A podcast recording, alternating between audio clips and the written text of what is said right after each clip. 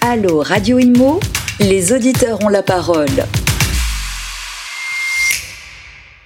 Et bienvenue, euh, bonjour à tous, bienvenue sur Radio Imo, bienvenue euh, dans ce nouvel épisode. Euh, je suis avec deux experts, comme d'habitude, pour répondre à vos questions et vous êtes nombreux à, nous en poser sur le Facebook, le LinkedIn, l'Instagram, le Twitter aussi, radio.imo. Allez-y, hein, continuez à, nous poser vos questions, on, on, vous lit tous. Alors aujourd'hui, j'ai la chance d'avoir à mes côtés sur, sur le plateau deux experts. tout d'abord, Quentin Romet, président et cofondateur de Homunity. Bonjour Bérénice. Bonjour. Et euh, Loïc Guinchard, directeur commercial de Build Invest. Bonjour. Bonjour Bérénice. Alors déjà, vous allez tous les deux nous présenter euh, rapidement euh, ce, que, ce que vous faites, en fait, tout simplement. Puis après, on va répondre ensemble à des questions d'auditeurs. Alors, Quentin Romet, Homunity.com, qu'est-ce que c'est? Euh, alors, c'est une société que j'ai eu la chance de cofonder en 2014, donc il y a maintenant 7 ans, euh, avec l'un de mes amis d'école, Arnaud Devergy, qui aujourd'hui euh, bah, reprend une société de promotion immobilière qui s'appelle Pierre Promotion et Charles Teto. on a créé cette société en fait pour financer les fonds propres ou quasi-fonds propres des opérateurs immobiliers. D'accord. Donc, on leur rapporte généralement entre 500 000 euros jusqu'à 8 millions d'euros par opération. Donc ça, c'était euh, la société de base qui s'appelait Omunity, puis la plateforme omunity.com a continué de se développer, et on a lancé l'année dernière une nouvelle société qui s'appelle Omunity Patrimoine, euh, qui a le statut de conseiller en investissement financier et qui propose à nos investisseurs, donc qui vont venir investir dans les fonds propres des promoteurs immobiliers, ensuite de pouvoir investir soit dans des lots neufs dans le but de défiscaliser, mhm. mais aussi dans des SCPI qu'on propose sur la plateforme où on en a sélectionné une petite dizaine sur les 180 existantes. Donc euh, comme ça, sur robinity.com, il y a un vrai panorama pour les investisseurs euh, particuliers, professionnels ou institutionnels de pouvoir investir dans différents types d'immobilier. Très bien. Et bien justement, la défiscalisation, on va en parler parce qu'on a reçu plein de, questions à ce sujet et, euh, et, avec notre autre expert aussi, Loïc Guinchard. Alors, directeur commercial de Bill Invest, est-ce que vous pouvez nous expliquer ce que vous faites? Alors, Bill Invest est une maison qui n'a 7 ans comme celle de Quentin, mais on a eu 50 ans l'année dernière. On aurait pu fêter notre cinquantaire en juillet 2020 si la, la Covid ne nous avait pas perturbé. On a quatre activités principales. La première que je représente aujourd'hui, c'est de la rénovation en cœur de ville on va dire, de bâtiments de prestige en classe d'actifs, Malraux, monuments historiques, euh, déficit foncier, puis aujourd'hui de Normandie. Et euh, les deuxièmes activités, c'est que souvent quand on a des immeubles, on garde les pieds d'immeubles pour l'immobilier commercial, et on a une grosse foncière hôtelière avec des hôtels de plutôt euh, classés 5 étoiles voire luxe, et c'est une activité dont je m'occupe pas, mais on, a des passerelles parfois en immobilier, en hôtellerie, puisqu'on gère à peu près 600 euh, à 700 chambres d'hôtel. D'accord. Donc activité très impactée depuis un an et demi. Oui, j'imagine. Mais qui repart là? Euh, qui repart, oui, on est, on est rouvert, enfin ça dépend des sites, hein, parce qu'on est aux Antilles, on est en Afrique, euh, on est en, ah oui, Espagne. Donc dans certains pays, c'est un peu compliqué. Ouais, c'est un peu plus compliqué aux Antilles. D'accord. Bon, bah, on va commencer euh, tout de suite euh, dans le vif du sujet avec une première question pour vous, Quentin. Euh, est-ce qu'on peut emprunter, c'est un, auditeur qui nous demande ça, est-ce qu'on peut emprunter aussi facilement pour un appart que pour des SCPI alors, ça va beaucoup dépendre à chaque fois dans le monde de l'investissement et de l'endettement de la personne qui souhaite s'endetter en tant que telle. un particulier, bah, je dis n'importe quoi, un, un homme de 30 ans célibataire ou un couple de 50 ans déjà endetté va pas avoir forcément les, les, mêmes réponses de, de, ses créanciers, donc des banques qui vont les octroyer. J'aurais tendance à dire, pour faire de l'investissement locatif en tant que tel, ça va être potentiellement plus simple parce que le banquier va plus avoir l'habitude, le type de garantie derrière va aussi être un type de garantie bien euh, à part. Euh, sur la SCPI, sujet qu'on connaît bien, en fait, c'est aussi une question d'interlocuteur et d'accompagnement. Aujourd'hui, on n'a pas de mal à accompagner bah, différents types de profils pour s'endetter pour de la SCPI. Au lieu d'acheter bah, au comptant, ils vont mettre 10 ou 20 000 euros d'apport et réussir à lever 50, 60 000, 80 000 euros de dette. Ça dépend vraiment bah, de quelle SCPI on, va parler et de quel emprunteur derrière. Donc j'ai tendance à dire investissement physique en direct, c'est peut-être un peu plus simple que la SCPI, mais pour autant c'est une question d'interlocuteur, de réseau. Il faut aller voir des, des experts, des personnes qui ont une bonne connexion pour pouvoir le faire. Donc ça, ça dépend, il faut s'adresser aux bonnes personnes en fait. Tout à fait. Et ensuite, dans les SCPI aussi, il faut voir est-ce que c'est une SCPI qui est très récente? Généralement, les banques ont plus de mal à suivre Dans les jeunes SCPI parce qu'il n'y a pas encore de track record. Pour autant, il y en a euh, bah, qui, qui se lancent et donc qui sont bien positionnés compte tenu de, de la crise qu'on vient de connaître sanitaire. Euh, ça va être plus simple. Nous, je dis n'importe quoi, Ominity, on a été racheté par une société qui s'appelle Tikeo Capital, une société de, de gestion qui a un peu plus de 30 milliards d'euros sous gestion. Ils ont racheté une société de gestion qui s'appelle Sofidi, Mhm. qui a plusieurs SCPI et dont les premières ont été créées en 1987. Donc c'est beaucoup plus Ça simple d'aller s'endetter sur ce genre de. SCPI et les banques sont plus à même de vous accompagner que sur des SCPI un peu plus jeunes qui doivent encore euh, faire leurs preuves. Du coup, on a un, plutôt, un- enfin c'est plus favorable. On a, Exactement, sur, sur celles qui ont un, un track record et un historique un, un peu plus ancien, ça va, ça va être plus facile. Euh, Aujourd'hui, ça c'est c'est une chose qui est intéressante, c'est que malgré l'année qu'on vient de, de passer et de vivre, euh, bah, les crédits bancaires sont pas du tout bloqués. On peut continuer de, de s'endetter. Les banques sont toujours quand même assez réactives. Les taux ont un petit peu augmenté, mais ça reste très, très à la très marge. léger, oui. Exactement, si on s'intéresse aux 10 ou 15 dernières années, ça reste des taux ridiculement bas, entre guillemets. Donc ça reste toujours une bonne période euh, pour aller s'endetter et investir.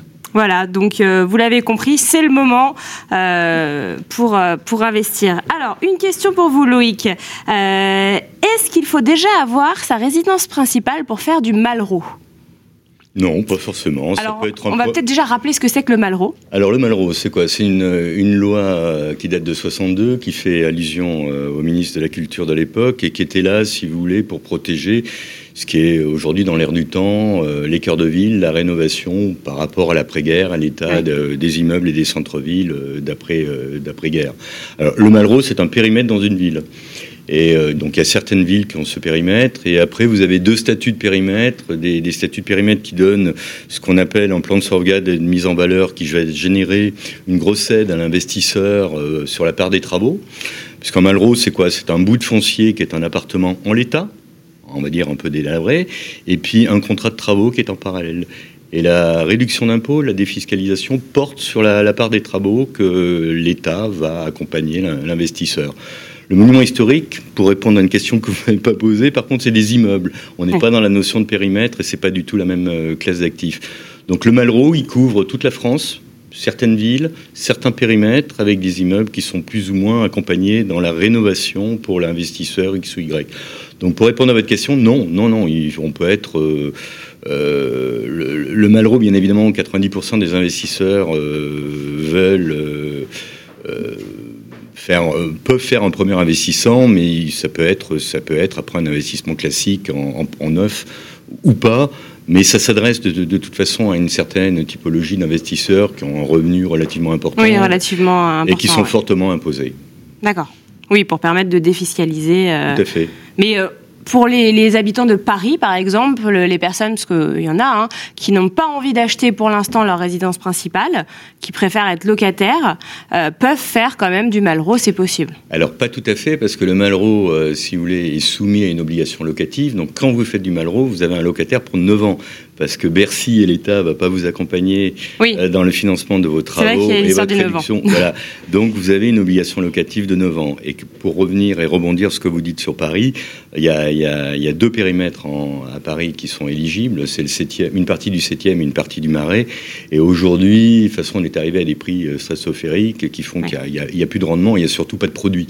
Nous, les derniers immeubles que nous avons faits euh, dans le Marais montaient à des prix qui étaient relativement indécents, pour employer un, terme pudique. Donc aujourd'hui, le Malrose se développe surtout dans des grandes métropoles régionales. Oui, mais ça, rien ne nous empêche d'acheter, si on habite à Paris, on, on est locataire à Paris, rien ne nous empêche d'investir dans une autre ville. Ah oui, bien sûr. Ah oui, ah oui, tout à fait. C'est sim- simplement le stock parisien est très faible aujourd'hui. Oui. Il, existe théoriquement puisque les zones géographiques euh, du 7e et du 3e existent.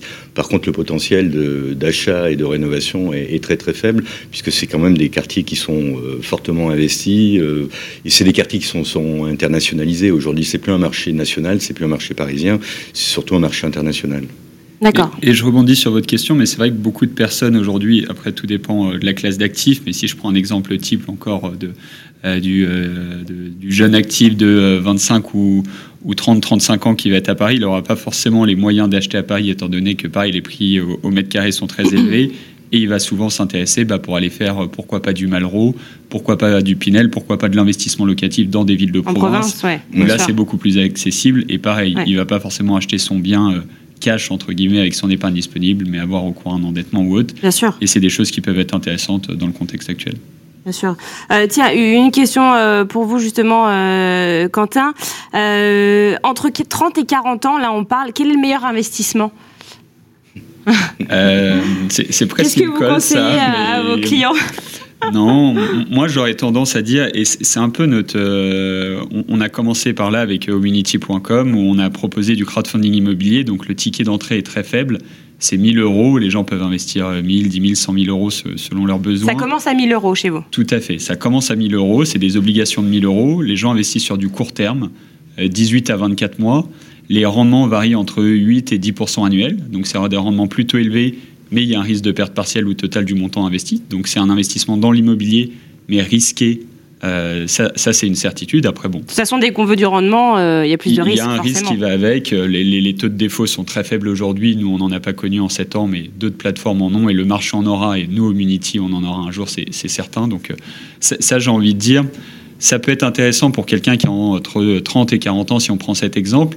Mais je mettrais à condition que cette personne ait éventuellement euh, déjà fait l'acte d'aller euh, bah, voir une banque pour s'endetter, pour faire un premier investissement et pour faire de l'effet de levier. Aujourd'hui, le coût de la dette euh, est historiquement bas. Je pense que Loïc aura peut-être une réponse assez différente si on lui avait posé cette question il y a 20 ans. Peut-être qu'on allait moins facilement voir sa banque. Tenu les, taux n'étaient pas les mêmes. C'était pas les mêmes, donc c'était Ouais. des stratégies d'investissement différentes. Donc j'ai envie de dire aujourd'hui, le, le particulier qui a entre 30 et 40 ans, euh, bah, s'il a l'occasion d'acheter sa résidence principale, pourquoi pas? Mais à Paris, on vient de le dire, ça peut être compliqué compte tenu des, de certains prix euh, stratosphériques euh, dans, dans certains arrondissements. Bon, donc euh, si- s'il paye pas mal d'impositions, bah, du Malraux, du Pinel, ça peut être une alternative. S'il cherche des SCPI, il y a des SCPI de rendement qui existent. Donc pareil, d'aller s'intéresser à cette dernière. Il y a des SCPI à thématique. Euh, il y a, il y a des bah, sur la santé, je pense que c'est des choses qui parlent, sur le tertiaire, etc. Donc moi j'aurais tendance à dire, euh, ça dépend encore une fois du profil. Pourquoi pas aller euh, faire de l'effet de levier pour un premier investissement Si vous avez déjà investi, pourquoi pas investir en cash dans du crowdfunding immobilier entre autres. D'accord. Mm. Vous, vous êtes d'accord, euh, Loïc? Par rapport à l'analyse de Quentin, oui, tout Ouais. à fait. Je veux dire, la- la- plus l'investisseur est jeune, plus le ticket d'entrée peut être adapté à, à sa capacité, et plus, euh, plus c'est des seniors installés dans la vie, et surtout s'ils ont fait l'acquisition de leur résidence principale, ils peuvent aller en diversification euh, sur du neuf, en Pinel, ou en Malraux, en monument historique. C'est une question de, de- de surface, d'avancer dans la vie. Bien qu'on ait beaucoup de jeunes, nous, qui, qui investissent en, en Malraux dans des, dans des villes moyennes, parce qu'ils sont amoureux de la belle pierre. Ouais. Et, euh, Ça rassure en même temps, la belle oui, c'est ça. Puis l'emplacement. Et puis, on, on- on est dans une sociologie euh, depuis euh, allez, 4-5 ans. Euh, la loi de Normandie, d'ailleurs, en est l'illustration récente. Justement, la question, ça va être là-dessus. Réinvestir les cœurs de ville, Ouais. euh, c'est-à-dire faire le contraire de ce qu'ont fait les élus euh, et nos aînés pendant 40 ans, c'est-à-dire vider les centres-villes, mettre tout le monde dans sa petite maison avec son petit portail et sa petite piscine. Et son petit chien. Voilà. Et aujourd'hui, on voit, on, on voit deux catégories. Les jeunes qui réinvestissent les centres-villes, euh, les centres-villes qui deviennent actifs. Et il n'y a pas qu'à Paris, hein. Il n'y a pas que Cana Saint- euh, Saint-Martin dans la vie, mais surtout même des seniors qui vendent leur propriété, qui vendent leur maison et qui reviennent en centre-ville. Vous savez, la notion de la ville du quart d'heure, c'est-à-dire je Mm. fais tout à pied, mon caddie, euh, mon vélo, et j'arrive à faire mes courses et avoir une librairie et pouvoir vivre dans un appartement fonctionnel, surtout quand il est rénové en ancien. Et je suis heureux, j'ai la banane. Euh, alors, j'ai euh, la première, euh, la prochaine question. Qui ré- bon, on en parle là. À qui s'adresse un auditeur qui demande ça? À qui s'adresse véritablement Malraux, enfin les investissements Malraux de Normandie et monuments historiques? Alors peut-être rappeler ce que sont chaque chacun et après à qui s'adresse-t-il? Quel profil Alors, Malraux et de Normandie, c'est la réduction d'impôts. Pour faire simple, c'est comme le Pinel. Vous allez avoir une, euh, sur, l'investissement global une part de réduction d'impôts annuelle pendant Mm. une durée, euh, on va dire 9 ans, qui est la durée moyenne, euh, par rapport à une obligation locative de euh, X années su- suivant la réduction des impôts. Le monument historique, c'est un affalement global du revenu global. Donc c'est vraiment un outil de destruction massive de revenu global. C'est-à-dire que si vous faites 500 000 euros de travaux dans un monument historique et que vous avez un revenu annuel de 500 000 euros, vous avez zéro de revenu. Donc ça s'adresse, pour répondre à votre vraie question, à des segments de, population, comme on, le disait à l'instant, euh, qui sont très très différents. À chaque âge correspond son investissement. À chaque type de revenu convient son investissement. Donc le Malraux et le de Normandie est un investissement équivalent au Pinel mais en centre-ville. Le Pinel est plus en périphérie. Il y a très peu de Pinel en centre-ville et il y a très peu de Pinel accessibles en centre-ville parce que, pareil, le prix du mètre carré est devenu stratosphérique. Ouais. Donc, le Pinel de Normandie, périphérie, centre-ville. Malraux, on est en centre-ville et ça va s'adresser à, je veux dire, à des 30-40 ans euh, qui, ont, commencent à avoir un peu d'argent, qui sont euh, moyennement fiscalisés sur des investissements moyens de 300-400 000 euros, euh, donc équivalent à, du neuf. Le monument historique étant vraiment à part, on est, on est sur des tickets d'entrée légèrement supérieurs, mais on est surtout sur une stratégie de, bah, de chefs d'entreprise qui viennent vendre des actifs ou vendre, vendre leur boîte ou des revenus exceptionnels. Et la personne en one shot, on est pas dans la philosophie de la SCPI, mais presque, ce serait une très très grosse SCPI, va affaler son revenu global par rapport à la participation de la part des travaux qu'il fait dans son investissement au monument historique. Puisque en plus, on a eu un phénomène très favorable depuis l'introduction du prélèvement à la source là, de 2018. Mhm. On peut moduler aujourd'hui son prélèvement à la source directement grâce, euh, ouais, grâce au, monument historique sur la part des travaux. Donc une fois que l'opérateur a certifié que vous l'avez payé, vous pouvez moduler directement. Directement, on module soi-même et c'est quand même un gain de, Ça, c'est magique euh, depuis le 1er janvier 2020. En 2019, Bercy mettait 3-4 mois à le prendre en compte. Aujourd'hui, c'est instantané. Donc on a une vague de collecte entre janvier et mai qui fait que les gens anticipent leur, euh, leur déclaration parce qu'ils modulent euh, par anticipation le, bah, ce qu'ils vont payer comme impôt.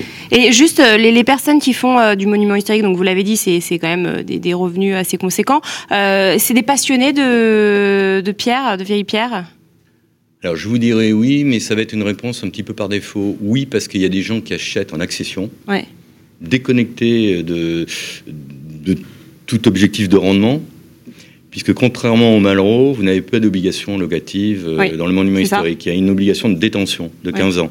Donc il y a des gens qui savent qu'ils vont payer un peu cher le prix du mètre carré, parce qu'il ne faut, pas se cacher. En Malraux, en, en, monument historique, en termes de rénovation, on est toujours à peu près 10 à 15 plus cher que du neuf, s'il y avait du neuf équivalent comparable. Euh, donc les gens savent euh, et le payent et, payent ce prix du mètre en, toute conscience. Donc qu'est-ce qu'il y a des... Oui, c'est des amoureux des belles pierres, mais il n'y a, pas que ça. Il y a aussi l'effet massif euh, de l'affalement du revenu global, parce que c'est un des seuls produits qui le permet dans toutes les classes d'actifs qu'on a en face de nous. Hein. Oui, bien sûr. D'accord. Euh, Quentin. Euh, je me permets juste sur de, ce que disait Loïc, qui est, qui est, très intéressant, mais je pense que ça, dépend. Euh, quand on est investisseur, c'est toujours assez pertinent bah, déjà de bien savoir ce qu'on attend de l'actif dans lequel on va investir. Est-ce que c'est pour le louer ou y habiter? Parce que c'est quand même deux stratégies différentes.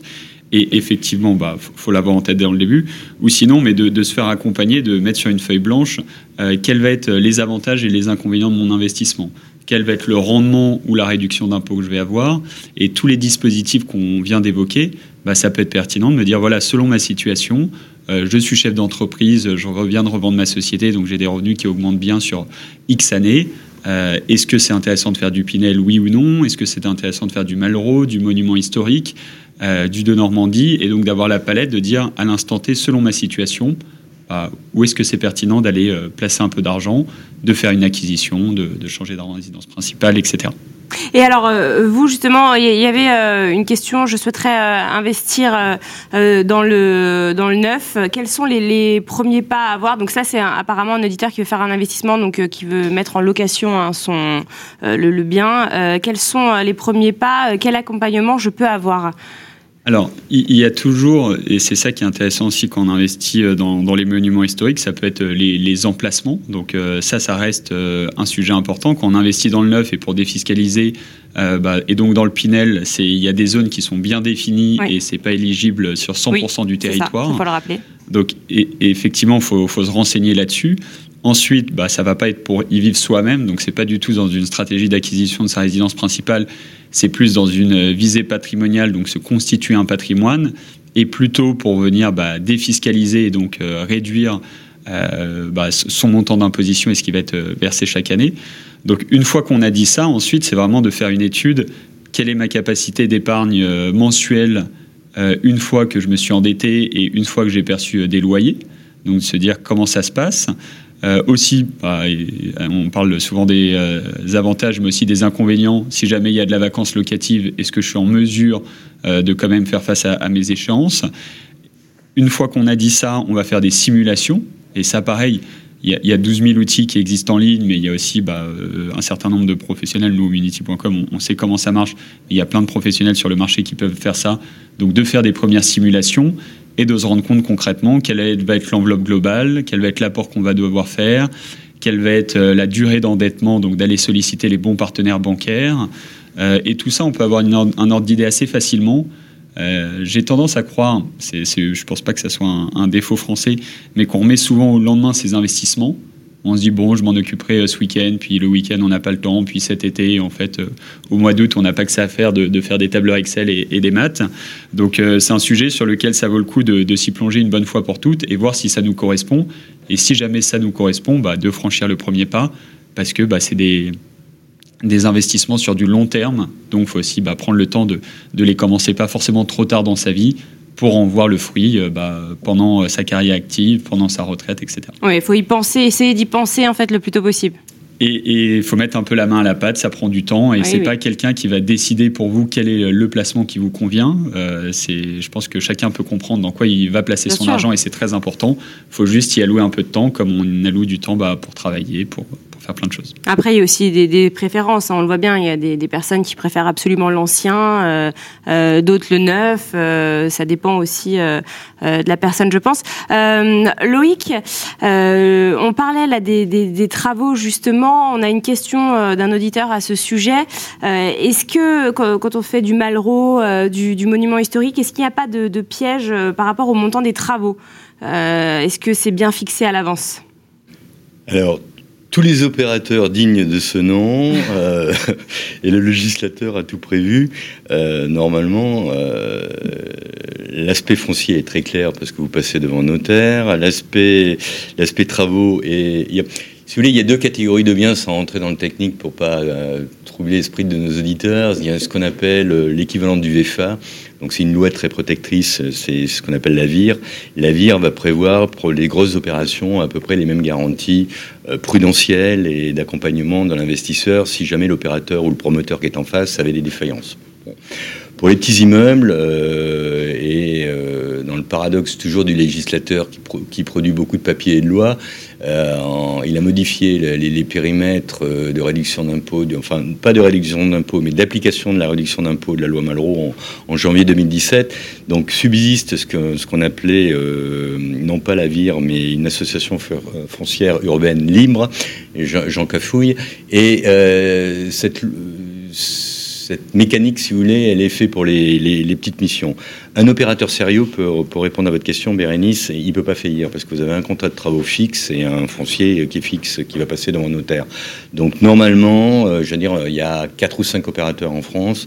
C'est des gens sérieux, des gens qui ont pignon. Les, plus vieux on est le plus vieux, on a fait un peu le, on a formé un peu la profession, mais je veux dire, les, tous les opérateurs sont adossés à des grands groupes maintenant. Mm. Euh, ils ont 25, 30 ans par rapport à nous qui en avons 50. Mais bon, je veux dire, aujourd'hui, le, la mauvaise période de ville où on a fait des expériences malheureuses, et il y en a eu, Bordeaux en particulier, il est vraiment très très loin derrière par rapport à l'accompagnement du législateur et des opérateurs professionnels. Adossé à des grands promoteurs sur une classe d'actifs d'anciens par rapport à du neuf où ils veulent pas, si vous voulez, avoir d'une mauvaise image. Euh, Donc il faut attention. Au gros, voilà. Parce que c'est un tout petit marché, hein, on, l'évoquait tout à l'heure, mais euh, de Normandie, on verra, parce qu'il y, a très peu d'opérateurs qui ont du Normandie. Nous, on a trois programmes et je pense qu'on est les seuls en France à avoir, mm. par hasard, du Normandie dans des villes qui sont Malraux, puisqu'on est éligible par rapport à une ville. Je, disais, le, monument historique, c'est un immeuble, le Malraux, c'est un périmètre, mais le de Normandie, c'est une ville. Et le, la loi a eu du mal à définir le périmètre de ce qu'était une ville aujourd'hui. Maintenant, c'est très clair depuis les compléments qu'ils ont fait l'année dernière. Mais tout ça pour, pour dire que tout, tout tout est encadré maintenant, tout est bien bordé. Euh, je veux dire, les, gens peuvent pas, euh, les gens peuvent pas se faire avoir, mais ça reste un marché tout Alors, petit. sans se faire avoir, c'est 2000 lots par an. Oui, bien sûr, mais sans se faire avoir, est-ce que euh, c'était pas forcément en se faisant avoir, mais une mauvaise expertise ou vous savez, parfois on, on voit pas un montant. La, seule problématique, alors ça c'est le problème de l'opérateur, c'est pas le problème de l'investisseur puisqu'il a un contrat de travaux ferme. Non, la seule, la seule mauvaise surprise qui peut arriver à un investisseur à nos côtés, c'est bah, une fouille archéologique qui dure et qui dure et qui hmm. dure et qui dure parce qu'on a trouvé euh, trois petites cuillères. Et, du coup on repousse, on repousse. on repousse, on Nous l'année dernière, même pendant le, le, confinement et la pandémie, on a eu, à part euh, Senlis euh, dans l'Oise, qui a été le département le plus impacté avec le Haut-Rhin au début, pourquoi C'est parce que c'est là où avait atterri l'avion qui venait de Chine avec tous nos amis militaires. Donc l'Oise a été très impactée. Donc on a eu au niveau de, nos artisans pas mal de, retard. Mais en Normandie et dans d'autres métropoles régionales, on n'a pas du tout. Donc la mauvaise surprise, c'est la fouille archéologique qui a été sous-évaluée. Euh, parce que autre protection que je pourrais développer auprès de l'investisseur, si vous voulez, au-delà de l'achat des travaux, tout est fait sous l'autorité de l'architecte des bâtiments de France, donc de la DRAC, donc quelque part du ministère de la Culture. Alors je, vais très loin, c'est un peu tiré par les cheveux, mais c'est tellement encadré, contrôlé. Tellement verrouillé en fait. C'est très contrôlé, verrouillé. Quoi. Je veux dire, un permis de construire en Malraux ou en MH, il a été euh, analysé, reanalysé, validé. Euh, hmm. euh, il y a eu de la contradiction. Et il y a toujours une navette entre nos cabinets d'architectes et la BF correspondant à la ville de l'investissement X ou Y. Et, Loïc, j'imagine de toute façon pour le groupe Build Invest, votre track record parle un peu pour vous. C'est ça qui est oui, rassurant investisseur. C'est le privilège d'une vieille maison. Une, on va parler euh, au-delà du track record, mais moi, je suis beaucoup plus simple. C'est que nos partenaires, on parlait des partenaires qui évaluent et qui accompagnent les investisseurs. Nous, on travaille à 99% avec des conseillers en gestion de patrimoine et tout. Et c'est vrai que la notoriété d'une vieille maison comme nous fait que, ou de maisons qui viennent de chez nous, parce que des, à une époque, il y a eu des switches et donc des, des jeunes entrepreneurs ont créé leur boîte et c'est ce qui a permis d'élargir le marché. Bon, bah, c'est vrai que c'est rassurant par rapport aux investisseurs, euh, par rapport aux références. Euh, je me suis amusé à reconstituer depuis les années 70, euh, sous forme de BD, tout ce qu'on a fait mm. dans toutes les villes de France et tout. Bon, il suffit d'ouvrir un bouquin au-delà du net, ce qu'on a aussi sur le net, mais pour, pour, pour, pour voir la traçabilité d'une belle, d'une maison comme nous. Quoi. Oui. Euh, une question bah, pour, euh, pour tous les deux. Hein. Euh, est-ce qu'une quatrième vague aurait un impact sur le marché immobilier? Est-ce que l'investissement immobilier est un investissement refuge? Tiens. C'est une très bonne question. je ne souhaite pas une quatrième bah. Là, on en parle alors. Non, non, c'est des sujets bien évidemment d'actualité. Qui sont sur la table et qui peuvent effrayer les investisseurs. Hein, mm. Alors, le, constat, en tout cas, c'est dur de prévoir le futur, mais on peut euh, bah, constater le passé et ce qui s'est déroulé en France en, 2020.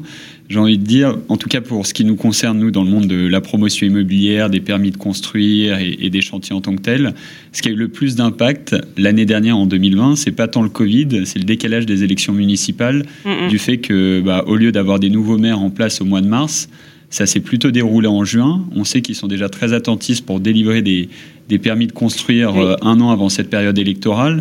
Euh, en juin, bien évidemment, il y a le mois juillet-août et c'est pas forcément le moment où on travaille le plus en France, donc on a attendu septembre. Donc j'ai envie de dire ça, on a pris énormément de retard sur la production. Les chiffres sont dans le rouge hein, dans le, pour le neuf, ouais. Bien sûr, oui, c'était assez historique où au, premier trimestre 2021, il y avait 80 euh, 000 logements neufs disponibles à la vente. C'était, bah, je crois, notre, notre niveau le plus bas depuis 2012. Mhm. Donc ça nous arrive pas tous les quatre matins. Euh, donc, en tout cas, c'était plutôt euh, ce décalage d'élection qui a eu un impact fort. Euh, le Covid, l'impact qu'il a eu, c'est lors du premier confinement où on était tous entre guillemets réfugiés chez nous. Plus personne ne sortait. Il y avait les chantiers à, l'arrêt. Donc là, il y a vraiment eu du coup du retard, du décalage mais les prix de l'immobilier n'ont pas tant évolué que ça, un peu à la hausse et un peu à la baisse dernièrement. Oui, on s'attendait à pire en fait. Bon, on s'attendait à bien pire et j'ai envie de dire depuis euh, les années 2010, l'immobilier prend quelques pourcents chaque année, mm. donc c'est bien aussi un moment où ça s'arrête et c'est bien que ça redescende un, ah, petit, peu. Parce que quand ça fait que grimper, au bout d'un moment, ça fait une bulle et quand ça, éclate, ça fait mal. Donc moi, une quatrième vague, honnêtement, m'inquiète pas particulièrement. J'ai le sentiment que les notaires sont mieux équipés. Vous parliez des conseils en gestion de patrimoine. Ils sont très bien équipés aussi. Ils sont très bien équipés, mais de, avant le Covid, ils faisaient déjà beaucoup de choses de manière digitale. Et donc là, ça a accéléré la tendance. Là, ça a explosé. Hein. Vraiment, les CGP, on voit. C'est clair, là où ça nous a tous servi, et surtout aux notaires, parce que je rebondis sur la profession la plus traditionnelle. Oui, c'est vrai que les notaires avaient du mal. Hein. C'était compliqué. On nous a dit les notaires et les assureurs. Ouais, c'est eu. ils ont eu beaucoup de mal et, la, et, la, période, euh, même des opérateurs comme nous, j'allais dire, on a tout digitalisé, on a profité du télétravail. Il a fallu franchir le, le cap. On a tout euh, digitalisé de mars à, à juin euh, l'année dernière, ce qui a fait qu'aujourd'hui on en profite énormément parce que tous les compromis, ça va plus vite, on envoie. En deux clics. Moi, j'ai dit à mon adjoint, le DocuSign est parti, je vois quand il est signé, ça arrive dans la nuit, c'est fabuleux. Alors qu'avant, on était pour des raisons. Euh, vous aviez peur Enfin, comme c'était quoi Non, mais c'était une, une, question de papier vis-à-vis des notaires, vis-à-vis des ABF, de la DRAC et tout. personne franchissait le cap. On était très papier encore. On était sur des. En ancien, les compromis font 200 à 300 pages. Parce qu'il y a tous les diags et tout. On vend durant l'État. Euh, ça veut dire pour l'auditeur, c'est-à-dire qu'on vend un truc où il faut, euh, par rapport à la protection de l'investisseur, faire beaucoup de paperasse. Beaucoup, beaucoup. Donc signer 313 pages, alors qu'un DocuSign, c'est 16 pages avec une signature, un paraphe, et ça se met en. Mmh. C'est fait en 3 minutes et demie. Et on le voit tomber n'importe quand sur l'iPhone dans la nuit. On sait que M. Dupont a signé, c'est validé le matin. Révolution. Ça le ouais, c'est une révolution même dans la liaison avec les banques et tout. Donc ça a été, ça a été très positif, paradoxalement, cette, cette, période. Et moi, je rajouterais quelque chose sur, sur Quentin, c'est que nous, curieusement, euh, on a fait une des plus belles années l'année dernière parce que les gens avaient du temps de de surfer, de se balader, de regarder sur Internet, de nous appeler. On était tous en télétravail, on avait tous mis nos portables euh, à la maison. Et toute la collecte théorique, de touristes théoriques, et c'est pas respectueux ce que je dis, mais en réalité, de gens qui se baladaient sur les sites et tout, on les a récupérés à la rentrée de façon fidèle et tout. Et on a fait une très très belle année 2020.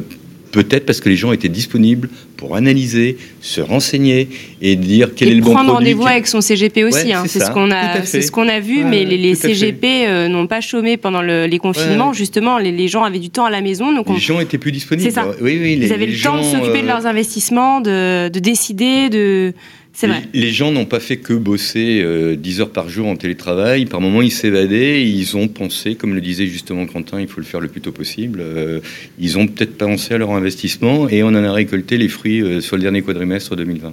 Bah, je crois que c'est le mot de la fin, la conclusion. Le plus tôt possible et le mieux. Investissez euh, euh, dans la pierre, euh, que ce soit le neuf, voilà, l'ancien, le monument historique. C'est le mot de la fin. Merci beaucoup, messieurs. Donc, Quentin Romet, président et cofondateur de Home Unity, et Loïc Guinchard, directeur commercial de Building Invest. Merci à vous deux d'être venus sur ce plateau. Et nous, on se retrouve bah, très vite pour un prochain Allo Radio Imo. Allo Radio Imo, posez vos questions à nos experts sur les réseaux sociaux, à réécouter et à télécharger sur le site radio.imo et sur toutes vos plateformes d'écoute habituelles.